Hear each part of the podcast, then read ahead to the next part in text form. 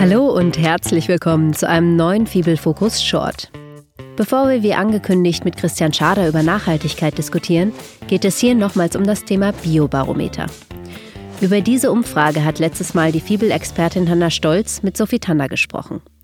Das Biobarometer zeigt, wer in der Schweiz Bio einkauft. Und wie oft? Und weshalb? In der heutigen Folge geht es um die Umfrage selbst. Wie läuft so eine Umfrage eigentlich ab? Welche Methoden setzen die Forschenden dafür ein? Die Antworten darauf stellt euch die Forscherin Hanna Stolz im Gespräch mit Sophie Tanner jetzt vor.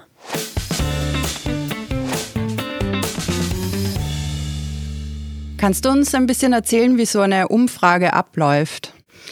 Also am Fibel machen wir sehr unterschiedliche Arten von Umfragen. Wir arbeiten mit verschiedenen Tools. Zum einen arbeiten wir mit qualitativen Methoden. Qualitative Methoden sind immer dann sehr nützlich, wenn man ein neues Thema erforschen möchte, zu dem es eigentlich noch nichts gibt.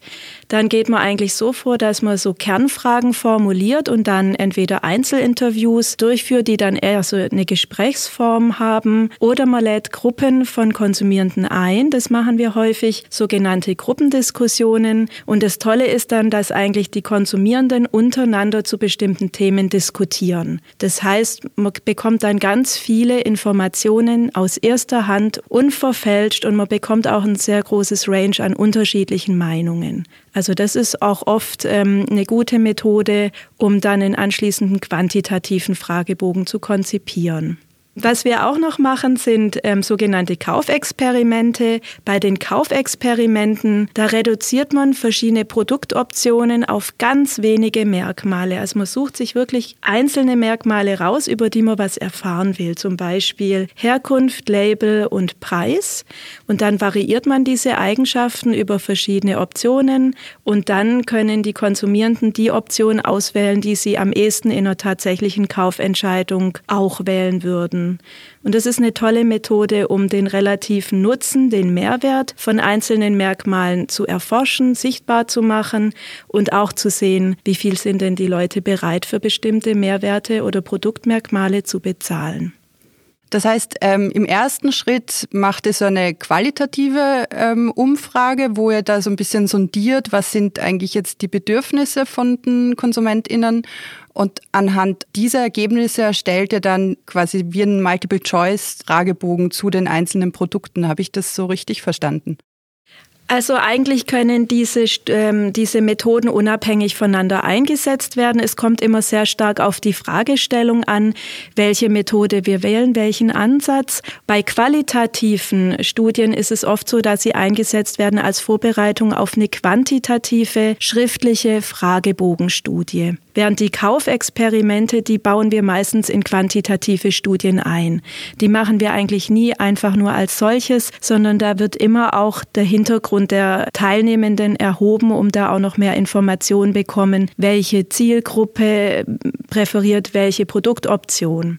Und als drittes führen wir am Fibel häufig schriftliche Befragungen durch, so auch das Biobarometer. Das Biobarometer ist als schriftliche Befragung konzipiert. Und beim Biobarometer ist es so, ähm, dass es überwiegend geschlossene Fragen hat. Das heißt, die Fragen sind vordefiniert und auch die Antwortmöglichkeiten sind vordefiniert und man setzt dann einfach bei der zutreffenden Antwort das Kreuz. Ich meine, so wie man es eigentlich auch kennt. Also, es ist eine recht klassische Art der Befragung. Und im Biobarometer sind auch ein paar offene Fragen drin. Immer dann, wenn wir was erfahren wollen über die Hintergründe für eine bestimmte Einstellung oder ein bestimmtes Handeln. Dann kann man nochmal nachfassen und fragen, was sind denn die Gründe oder was sind denn die Gelegenheiten oder warum wollen Sie zukünftig mehr konsumieren? Und diese schriftlichen Fragebögen, die verschickt ihr dann per Mail an einfach ausgewählte KonsumentInnen? Da gibt's verschiedene Möglichkeiten. In letzter Zeit hat sich eigentlich die Online-Befragung durchgesetzt. Das ist eigentlich das gängigste Verfahren, weil ja auch die Bevölkerung eigentlich weitgehend über Internetzugang verfügt und es auch für die Leute einfach ist, auszufüllen daheim oder am, am Handy, am Natel. Und also rein organisatorisch läuft es so ab, wir konzipieren die Studie und dann arbeiten wir mit einem Schweizer Marktforschungsinstitut zusammen. Diese Marktforschungsinstitute haben Datenbanken mit freiwilligen Studienteilnehmerinnen und Studienteilnehmern und wir kaufen uns dann in diese Datenbank ein. Und bei Eigentlich bei repräsentativen Befragungen ist es dann noch wichtig, dass sie dann wirklich schweizweit durchgeführt werden und auch der Verteilung in der Gesamtbevölkerung entsprechen. Und das macht man so, dass man Quoten festlegt für Regionen, für die Altersverteilung und Geschlechterverteilung in diesen Regionen. Und die soll sich dann an der Verteilung in der Gesamtbevölkerung richten. Und dann führt man die Befragung durch. Das heißt, den Studienteilnehmern oder potenziellen Studienteilnehmerinnen und Teilnehmern wird dann der Befragungslink geschickt. Und dann werden innerhalb von ein bis zwei Wochen die Quoten aufgefüllt, bis dann die letzte Quote sozusagen voll ist.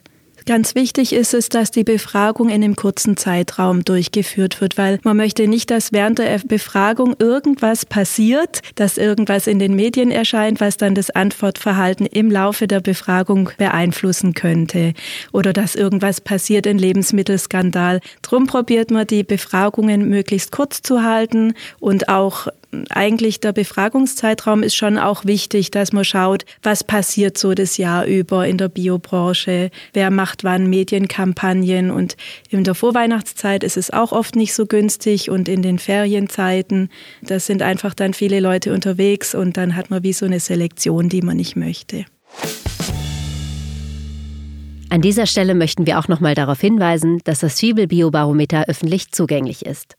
Die wichtigsten Parameter findet ihr auf der Webseite des Fiebels unter biobarometer.fibel.org anhand interaktiver Diagramme dargestellt.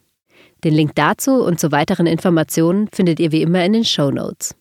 Kommentare, Fragen und Themenvorschläge könnt ihr wie immer gerne an podcast.fibel.org senden. In unserer nächsten Folge fragt Franziska Hemmerli nun endlich den Fibel-Nachhaltigkeitsexperten Christian Schader, ob Nachhaltigkeit nicht nur Greenwashing bedeutet. Wir freuen uns, wenn ihr auch beim nächsten Mal wieder dabei seid. Euer Fibel Fokus Team.